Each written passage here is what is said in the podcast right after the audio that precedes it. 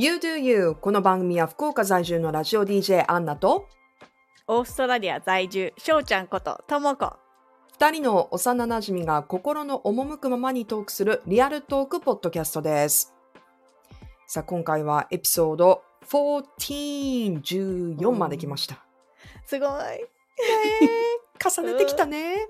うん。うーんで前回メッセージが、まあ、残念ながら来ていませんでしたと話したら言ってみるものですね感想を送ってくださったリスナーさんが多数いらっしゃいましたねえ、いっぱい嬉しい。本当にみんな優しい。嬉しい本当優しい。うん。本当に優しいありがとうございますちょっとあの嬉しすぎるのであの今日全部紹介できないぐらい本当はねあの届いているんですけど、一部ちょっとずつね紹介していきたいと思いますで面白いなと思ったのが、結構あの食についてうんうんのねあの回について反応が来ていてうん。まずそうそう。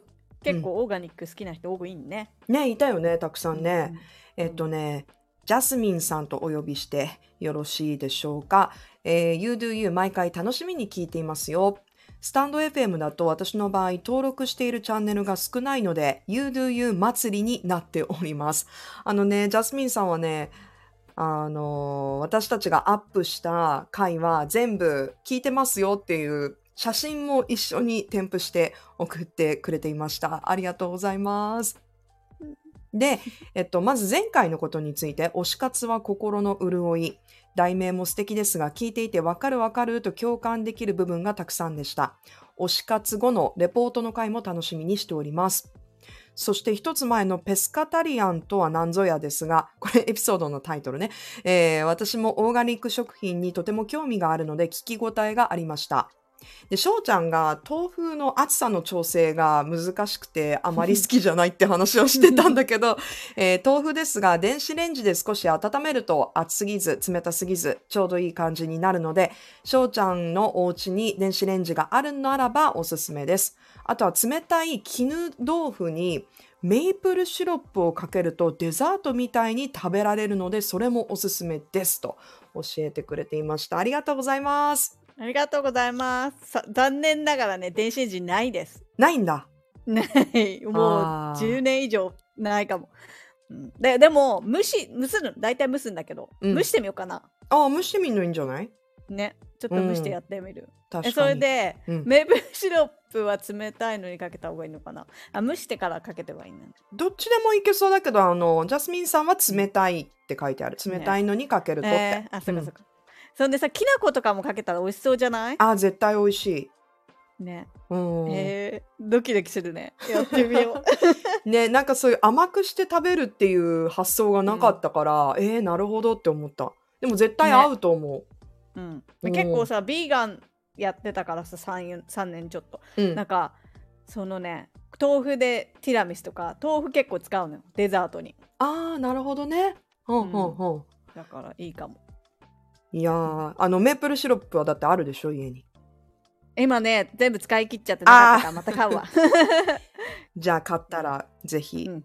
試してやってください、みる。ありがとうございます。ありがとうございます。で、他にも、うーん、豊春さん。毎週楽しみにしています。メールで送ろうと思ったんですが、なかなかメアドにたどり着けず、こちらから送っています。あ、全然大丈夫です。届いてるんで。えー改めて書くことがなかなかなかったんですが、えー前のね、放送、メッセージなどがなかったとのことなので、前回のペスカタリアンの話、良かったです。ちなみに自分はゆるオーガニックで少なくとも添加物に気をつけてみたり、無農薬の野菜、しかも安いものを探したりしています。福岡では探せば割とあるので、とね。で、食の話は定期的にしてもらえると嬉しいです。と、おー、いただきました。ありがとうございます。わあそうだね。あの、福岡は結構農家さんもたくさんあるから、探してね、へー買いに行ったら無農薬のもの、人気だし、うん、結構、うん、比較的安く手に入るのかもしれないね。ねめちゃめちゃフレッシュにね、うん。うんええーーいいなやっぱオーガニックに注目してると多いね。うんそうだよねなんかなんか気分いいもんね 確かに確かに。うんうん。豊春さん、ありがとうございます。またちょっと食についてはね、うん。うん、ぜひとも取り上げたいなと思いました。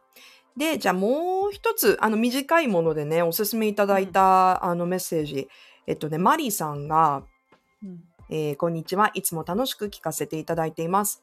えーペスカタリアンについてですが、これお名前、アカウントなんだけど、マオリ・ムロタさんのインスタおすすめです。ベジタリアンの料理家さんですって教えてくれてました。うんチェックしてみる。うん。で、私、あの、ちょっとチェックしてみたんですけれども、うんあのー食堂されてるのかな？なんかレストラン出されてるような感じでもあるし、本も出版されていて、ベジタリアンのレシピを考案されている方のアカウントだったんだけど、うん。すごく写真もおしゃれで、とても素敵な女性だったので、早速フォローしました。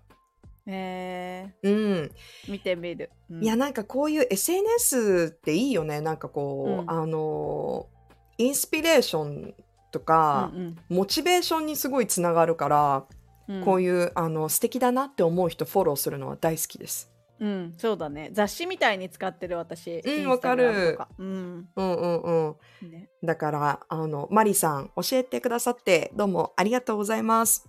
ありがとうございます。うん、皆さんもぜひ、あのね、こうやって食のことについて興味ある人が多かったので、えーマオリ・ムロタさん。これそのままアカウント名です。M-A-O-R-I M-U-R-O-T-A 検索してみてください。って感じで、うん。たくさんメッセージいただきました。あの、他にも届いているので、またちょっとね、あの、分けてご紹介していきたいと思います。はい。はい。で、今後もスタンド FM メッセージ機能や SNS、E メールを通してメッセージお待ちしております。感想や質問など送ってください。E メールは podcastyoudo.gmail.com で、インスタグラムのアカウントは podcastyoudo 全部アルファベットです。で、X のアカウントは podcast アルファベットで YDY、youdo の頭文字。えー、ポッドキャスト YDY となっています。えーいろんなポッドキャストが聞ける、まあ、プラットフォームのプロフィールのところにも全部アカウント載せていますので、もしあのメッセージを送るときにね、えーからないと思ったら参考にしてみてください。よろしくお願いします。さあ、ということで、しょうちゃん、はい。今日はうん。またちょっと英語についてうん。一緒に話していこうかなと思って、うんうん。うん。まああの、私たち、うん。バイリンガルじゃん？そうだね。で、あの、英語の学び方習得方法なんかは前のエピソードでも話してるので、ぜひ、あの、聞いてない方はね、聞いてもらえたら嬉しいんですけれども、しょうちゃんってさ、英語うん以外の外国語を勉強しようと思ったことはある？うん、ない。無理だと思う。もう、もう脳みそが、うん、そうね。きね、したいっていう意欲もなんか出てきたことはない。今まあー まあね、でも十分、英語もさ、でもいろんなところに住んでたから、いろんな英語に触れてるよね。でうん、そうだね。それもそうだし。でっていうか、なんかもう、日本語もちょっと頑張った方がいいかなって思う。日本語だって使う？オーストラリアに住んでて。めちゃめちゃ使う。ママ友私日本人いっぱい作ったから、あの、モレモンちゃんに日本語を、そさ喋ってほしいじゃん？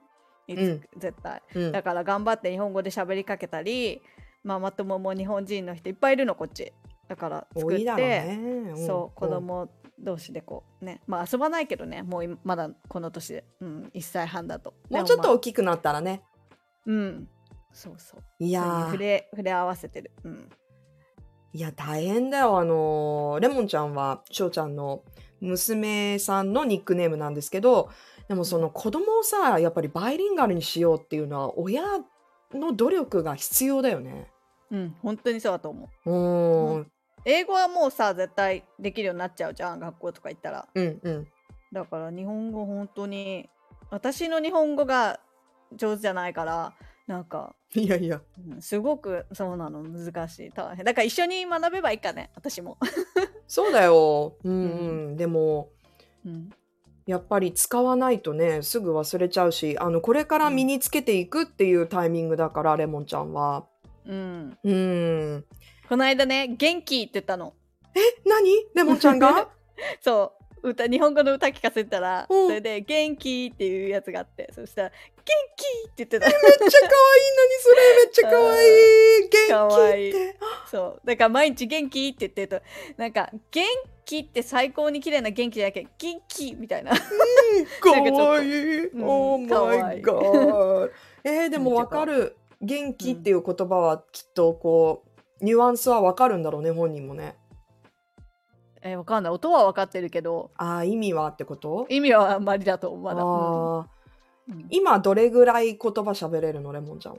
え全然。うんとねボールとうん。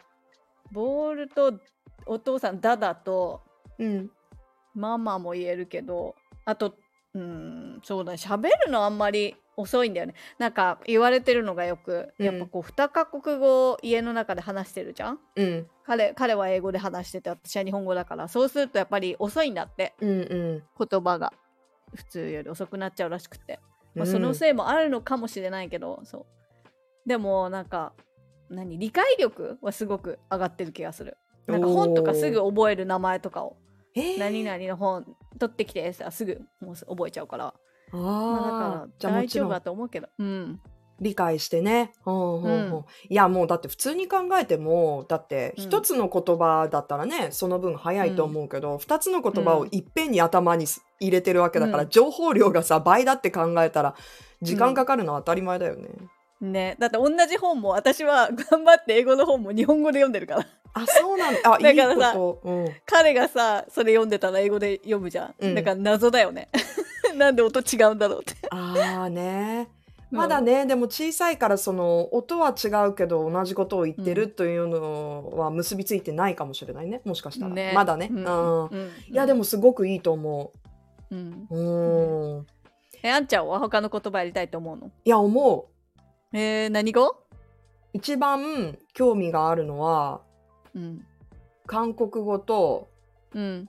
フランス語へえでも韓国語はなんかね、似てるって言うからね。そうそうそう。あの一回聞いてみたことがあって韓国のアーティストのイベントうんうんの MC をこうさせてもらった時に、このね、うん。韓国のもうそれこそねエンターテインメントが日本で流行りだした時からもうずっと最先端で通訳をやってる女の人うん。と一緒にあの仕事する機会があってうん。でイベントとかって待ち時間がやっぱり長いんだよね。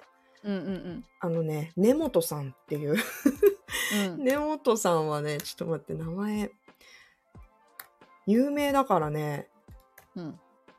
もう韓国のイベントといったら根本さんの根本さんすぐ、うん、出てくると思う。でそれこそもう本当に映画の字幕もつけるし、うん。うんあ根本理恵さんっていう方。へでー。でもいろんなところからもうリスペクトがある人で、うんでうんうん。例えば k p o p が好きなファンの人たちは根本さんの通訳がとても聞きやすくて、で本人のなんて言うんだろう、こうニュアンスとかすごい楽しそうに訳してくれるわけ、だからもううん根本さんも神みたいな、そうそうそうそう、うんうんで待ち時間が長かったから聞いてみたらどうやって韓国語をまず習得したんですかっていうのとあとなんか、なんで韓国語だったんですか？もともと根本さんはあの学校で勉強そのね翻訳の勉強とかもされてたみたいなんだけどうん。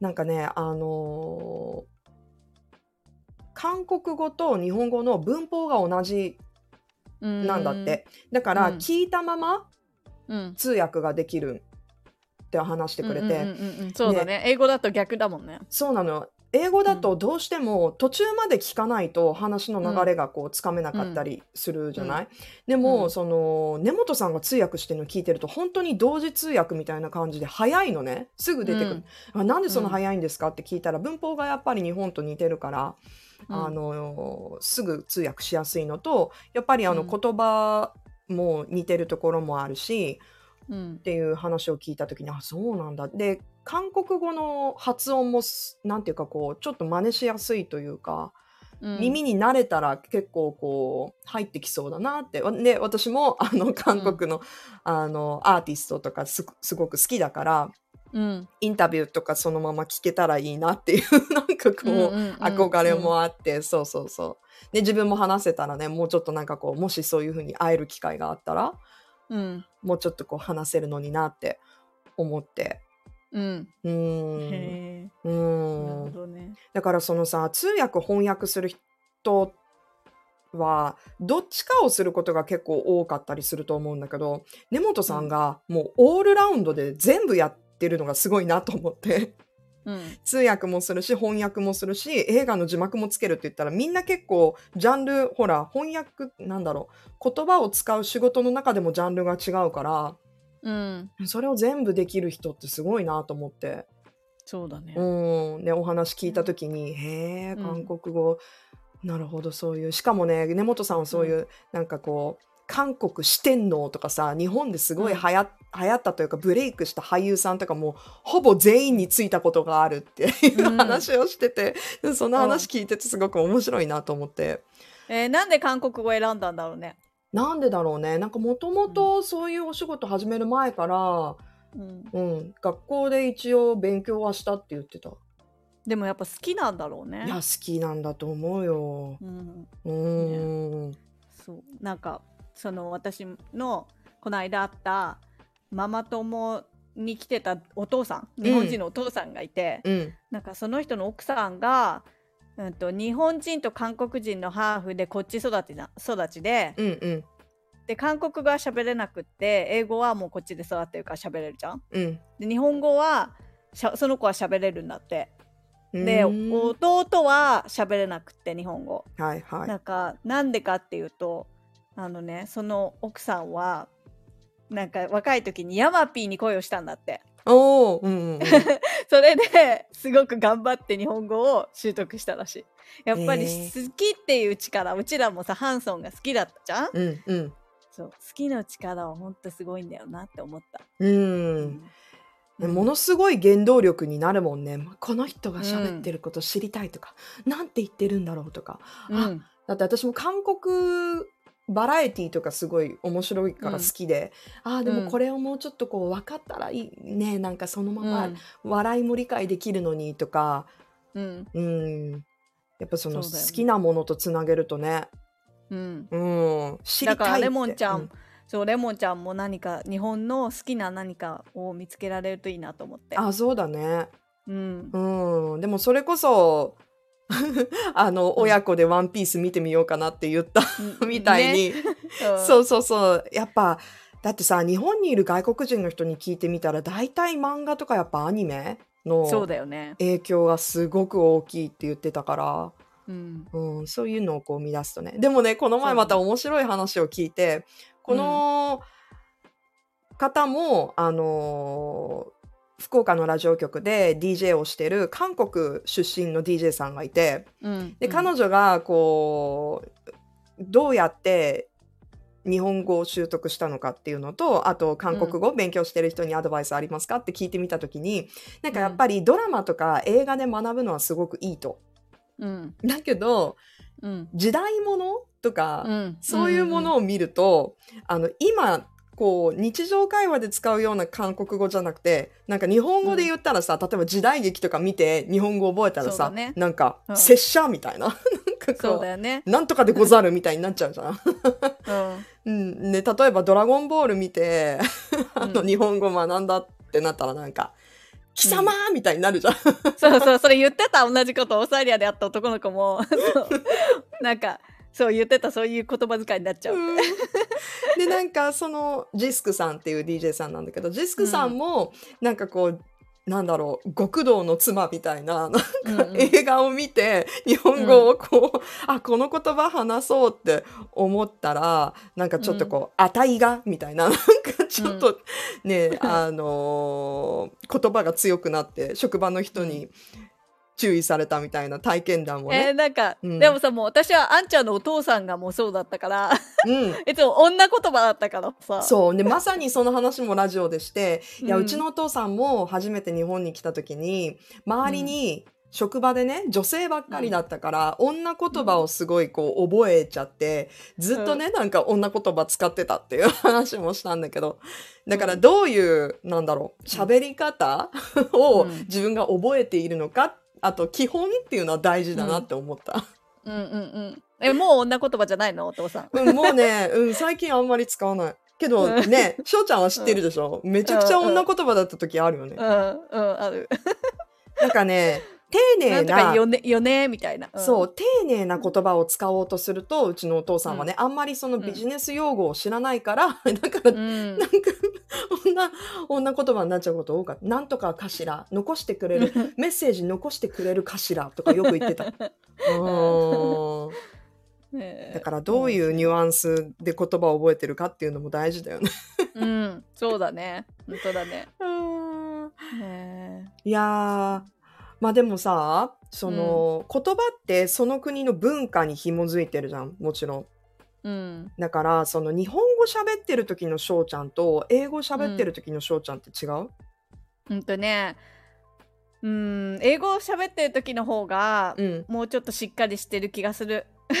勝手にそう思ってるしっなんかかりしてる。日本そう日本語だとうん、ボケキャラじゃないけどちょっとあまり頭良さそうじゃないから、え？ねだから、うん、なんかね。あんまりあれだけど、うん。英語の方がうん、なんかなんかさあんまり英語喋れる日本人の人って多くないんだよ。ん？どこ実に際なんかあオーストラリアに？えこっちそうそうそうこっちとかえいろいろ今まで住んできたところでう。んなんていうの？やっぱりすごく日本語アクセントがあったりとかやっぱりネイティブみたいに喋る人っていうのは本当にそこで育った人とかもあんまりいない。私は会わなかったけどね。うんうん。なんかそうカナダイギリス。イギリスいるのか？でもあんまり日本人そこまで会わなかったけど、うん。うんうん。とかそうなんかだからな何が言いたかったんだっけ？忘れちゃった今すっかり。えっとそうあんまりそう喋れる人がいないからそうなんか逆すごくなんていうの？うんうん。なんていうのかな？こう話すとうんなんか私すごくちゃんとした人に聞こえなんかはあ話せるすごい話せるんだみたいな。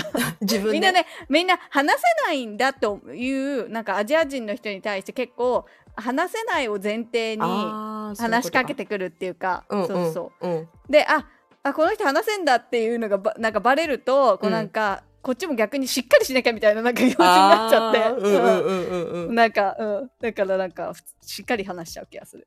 あー。あちょっと英語この人話せ、見た目からねまずは、まあ、話せるのかなっていうところから入って、ううん。なんかさ恥をなんかあんまり日本のさ、うん。なんていうの？恥 恥にならないように。日本の恥にならないように？ならないようにそう。そう話しちゃうとしっかり話さいないとって。そう。まあそこまで思ってないけど普段。でもそうね。あんまりそうそう。ちゃんとちゃんとしてるよ。日本の恥にならないようにしてる。そうなんだ。うん。日本だったら日本語だったらなんかもっと何言ってもなんか、うんうん。だうん、平気かなみたいなあれはあるけど、ああまあもっとリラックスして話してるのかな。ううん。ん。ボボケとかも入れられるっていうか、うん。えーあんちゃんは、私はすごい自分は変わる気がして、うん。私もそう思う。うん。でもなんか、か私の中ではねごめん。勝手なあれだけど、なんかこのラジオの感じのあんちゃんって感じする。英語喋ってる時のあんちゃん。ああ。わかる？はいなんかその、オンとオフの、うん。オフのそのなんかだらけたあんちゃんじゃなくて、はい だらけてはないけど、うん、うん、いやわかるよでも言ってること。は。うん。なんかこう引き締まってる気がする英語の方が、ああ、うん。そうだね。うんうん。まさに多分、日本語で話してる時の方が、うん。まあ丁寧だし、ちょっとこう柔らかく話してる気がするけど、うん。英語になるとちょっと強くなる。主張がもうちょっと強くなる気がする。アメリカナイズされちゃうのね。そう、アメリカナイズされるんだよ。これはね、やっぱり自分が、うん。そういう環境で英語を習ったからだと思うね。うん、その、自分がその小学校に行った時に、もう舐められるみたいな。ちゃんと喋らないとっていうのと、ちゃんと,、えー、と自分の意見が言えないとなんか舐められるみたいな なんか感覚があって、うんうんうん。そうそう。うん。ねあなんかこうなあなあにしてるとやっぱりどんどんこう思うなん相手の思うようにされちゃうからいやうん。私はこれは、あの嫌ですってちゃんと言わないといけないっていう思い出があるから、やっぱり言葉の作りもそうだと思うけど英語を喋ってる時の方がうん。社交的だし明るいし、ちょっとこう強強いなんかうんうん自分の主張をもっと強くするような気がするんだけど日本語だとやっぱりもうちょっとこうあのちょっと言い方悪いかもしれないけど回りくどく、あそうなんだあでもそうかもね、あでも確かにそうかも、うん。あんちゃんってあんまりなんかちっちゃい時からそんななんかガンガンなんか自分の意見言うタイプじゃないじゃん、うんうん。うん、だからなんかでもさうちら英語で喋んないじゃんお互い。に喋んない。うん。だからなんかわかんない。どういうふうにそこまで性格が変わるのかわかんないけど。うん。あのそうだね。へえでも私今思ったんだけど。うん。あのね日本にもし私が帰ったとなってうん帰ったとしてそこで英語を使ってる時のたらまた違う気がする。うん。わかる。それもわかる。わかる、うん。うん。外国にいてもうみんな周りが外国人ばっかり英語の人たちばっかりの中で喋る英語とうん。なんか日本にいた時の喋る英語は違うんだようね。わかるわかる。うん。うん。なんかもっと日本やっぱ日本の空気感もあるのかな。あるけどなんかもっと日本なんか、うん、バカになっていいんだみたいな。気が抜けてるっていうか多分気がする、あーはあはあはあうん、リラックスできるのかももっと。でもこれは環境もすごくあるなと思って、うん。日本にいるとそうのん。海外のその一応文化というかそのうん。英語で主張するっていうことも含めてちょっとこう、なんて言うんだろう、うん、私英語でも話 英語話せますみたいなちょっとうんうんこうよりサバサバ さばけたところが日本にいると出る、けど逆に海外に行くとめちゃくちゃ私日本人だなって思うの。そうそうそう。うん。そんな感じそんな感じ。わかるでしょ？日本にいる時の方がなんか外国、なんかかぶれした感じあわかるわかる。私もなんかちょっとそういう方が強く出るような気がするんだけど、うんうんうんうんあの海外に行った時の自分のなんかこう、う行動とかあの、うん。使う英語で喋ってるんだけど、え英語でもなんか日本語っぽいなんかあうん。だってさ海外の人ってあんまりなんか「ごめんなさい」とかさなんかなんて言うんだろう、こう「すいません」みたいな感情を出さないじゃん。そううなん、でもすぐ私なんか「おーなんかソーリーソーリー」みたいな。なんか「おおなんかお、うん。そうだね。やっぱさ内側から出る態度のでかさっていうのがあるじゃん。であるあるある。悪い悪いけどなんか外国のこの堂々とした感じ。そう。なんかねすごい謙遜しちゃうんやっぱ海外行くと。うん。うん、でなんかシャキッとせいって自分で思うんだけど、うん。なんか多分自信がないとこが出ちゃうんだと思う。あー。まあえでもなんか、うん。うんなんかこの日本の良さっていうのをさ、うん。やっぱねうんうん。忘れないでいたいじゃんもちろん。うん。だからやっぱりなんか英語喋ってるけどうん。こっちにいたら、やっぱ日本人っていうところをなんかやっぱなんか見せたいじゃないけど、うんうんうんうんうんうん。なんか何言われても別何言われてもっていうかさなんかちょっと待たされちゃったりしても「え全然いいから」みたいな。もうすごいさ、もうすごうんうい日本人の気持ちうん。を大切にしてるような気がする。日本人の優しさと思いやりをね。そうそうそうそう。出してるわけね。そう。そう。何日待たされても「あ大丈夫。あちょっと気になっただけ」ってまた電話して。なんかねそう。う、んう怒んない怒んないの。あーなるほどね。うん。いやだからこれはね面白いなと、うん、うん。思う。自分で客観的に見ててあうん変わるなって思う。うん。ううん。ん、その言葉を喋ってる時の自分が。うん。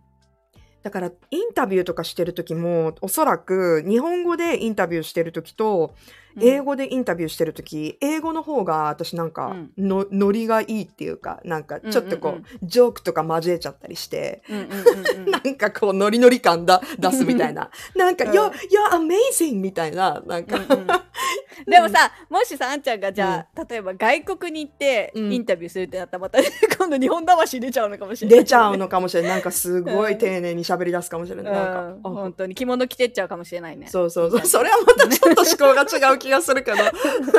そうそう。うん。でもなんかなんか、うん。あるとあると思う。日本人感出ちゃうと思う絶う対ん。うん、うん。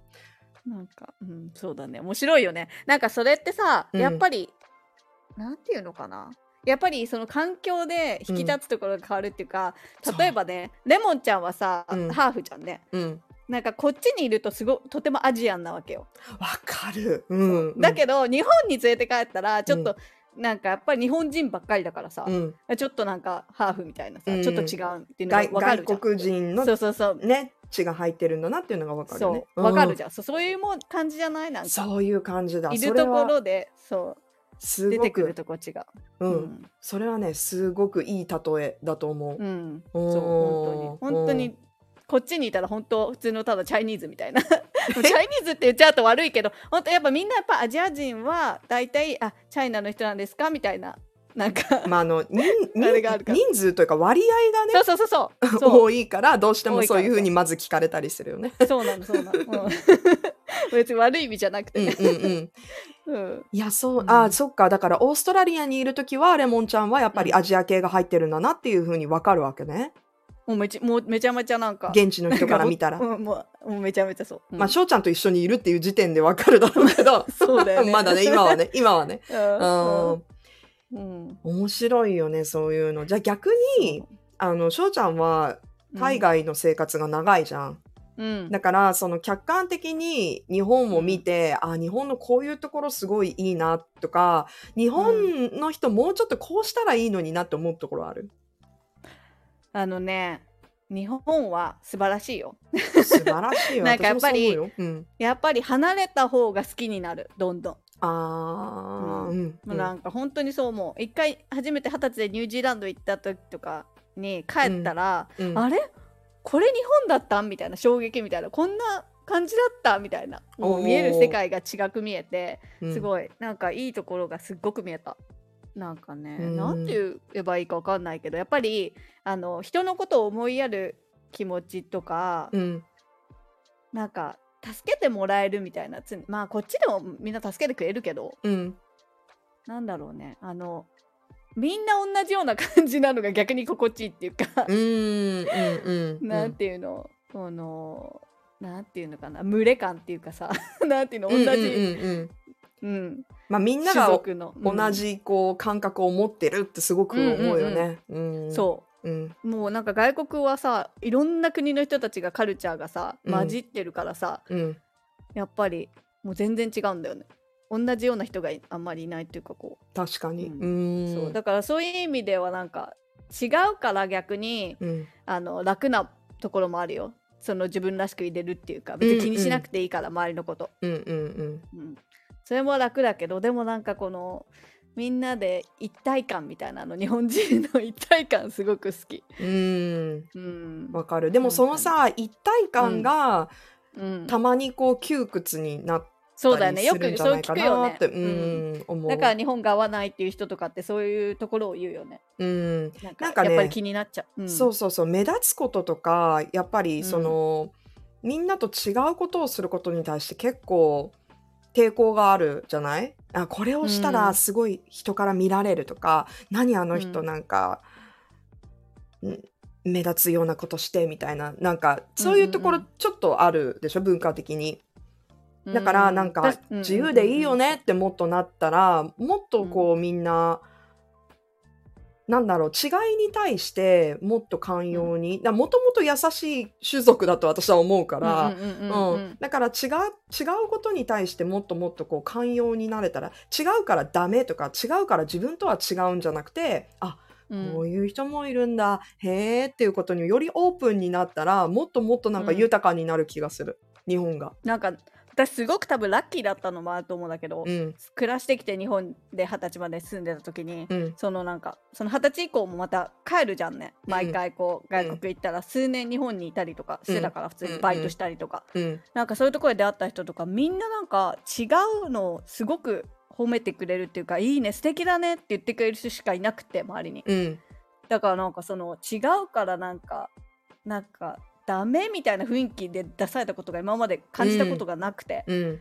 だでもそう聞くじゃん。そういう風だって、うん。そういう感じで。ってだかうんらそういうの自分が体験したことがないからうん。あ言えないけどうん。すごくみんな日本、私の周りにいてくいた日本人の人たちは本当にみんなに、うん。みんなね素敵だねへえみたいな興味を持ってくれたし、うん。なんかだからねいっぱいいると思うんだよねそういう人いや確かに。うんいると思う、あのうん。周りにどんな人がいるのかとか環境によっても全然違うと思うけど、うん。私も翔ちゃんもおそらくその違うっていうことを結構自分の良さにできた方だと思うんだうんよね。うんうんそうだと思う、うん。うんでそその違いって本当に一つのことじゃ言い切れなくていろんなことがあるから、ううんん、なんかそのネガティブに捉えるっていうよりは、うん、なんかこうプラスにできるようになんか、うん。できるような環境がいろんな人の周りにあるといいなって思う。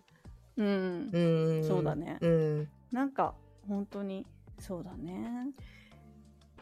違いね。違いって、なんかそうだよね。日本って出る打つなんだっけ？出る釘はうんうん。打つみたいな、すごく釘はなんか打たれる。うん。そうそうそう彼もめっちゃ笑うんだけど、うん。なんかそういうの逆じゃんこっちって、うん。飛び木とかもできるしさ、うん。なんかこうみんなみんな自分ある意味ちょっとみんなナルシストっていうか。うん。うんうんうんうん ね本当に違うよね。うん違う。だからやっぱりどっちがいいってやっぱりないかな。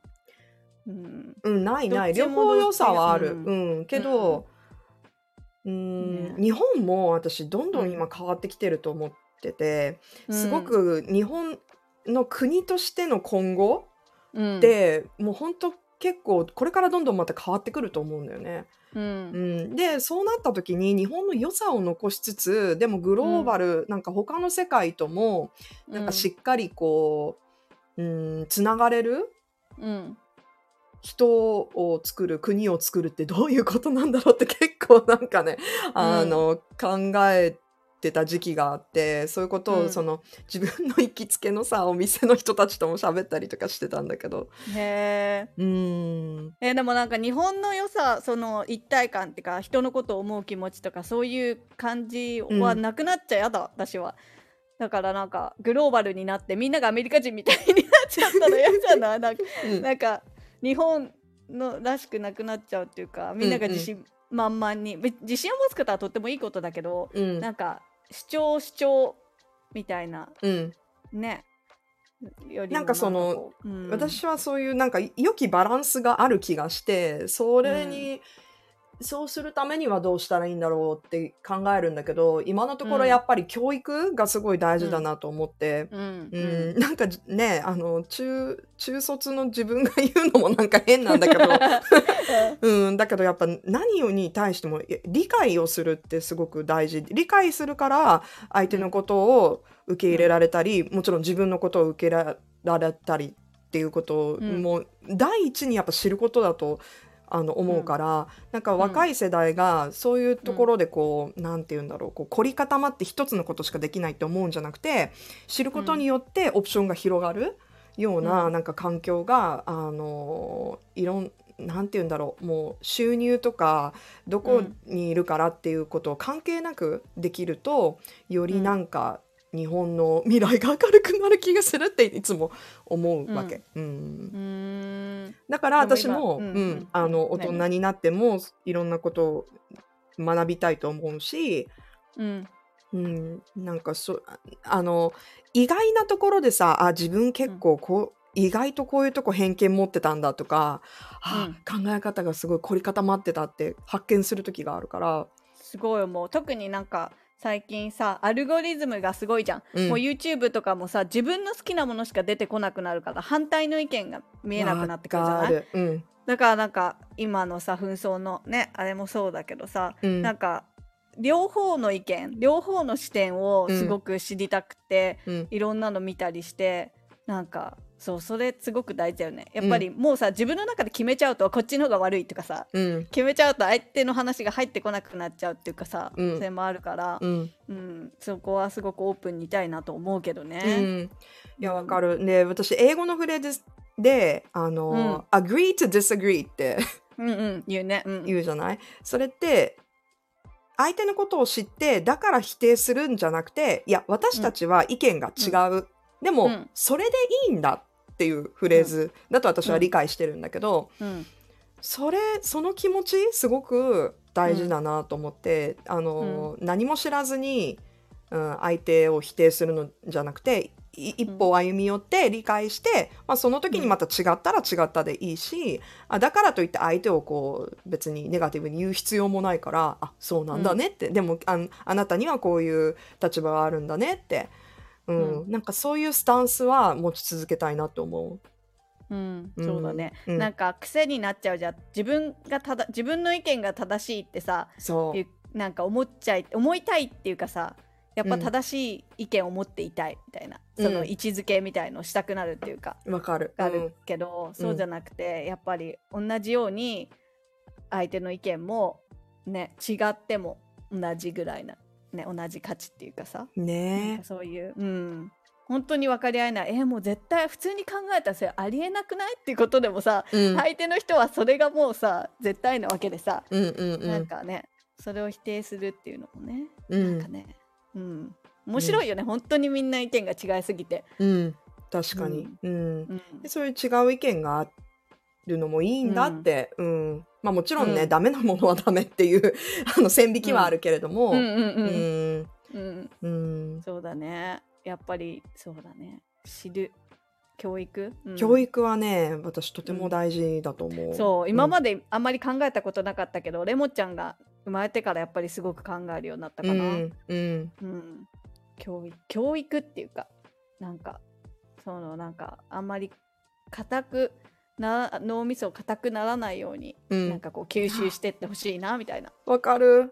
ううん。ん、私はまだねあの子供がいるとかではないから、うん。うん、でも自分の周りにいる若い人とかなんかん。だんだんほら自分も年重ねるとさなんか先輩になったりとか、そういう立場の人はいるじゃん周りに、うん。うん、だからそういうことをこう教えてあげたいなって、うん。うん、うん、思うね、うん、大人になったんだね私たちもね。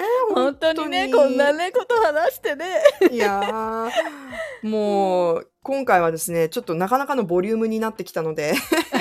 そうだね。うん。まだねあのこのトピックは終わらないっていう点もあるけど、うん。でもなんかやっぱりあ同じことを考えてたと思ってちょっと嬉しかった。あ本当。うんうんうん。うん。ねえ。いやーという感じで、このポッドキャストは、スタンド FM、Apple Podcast、Spotify で視聴が可能です。Instagram と X のアカウントでも情報を発信しています。もしよかったらフォローをよろしくお願いします。それでは皆さん、次回も聞いてくださいね。バイバイ。バイ。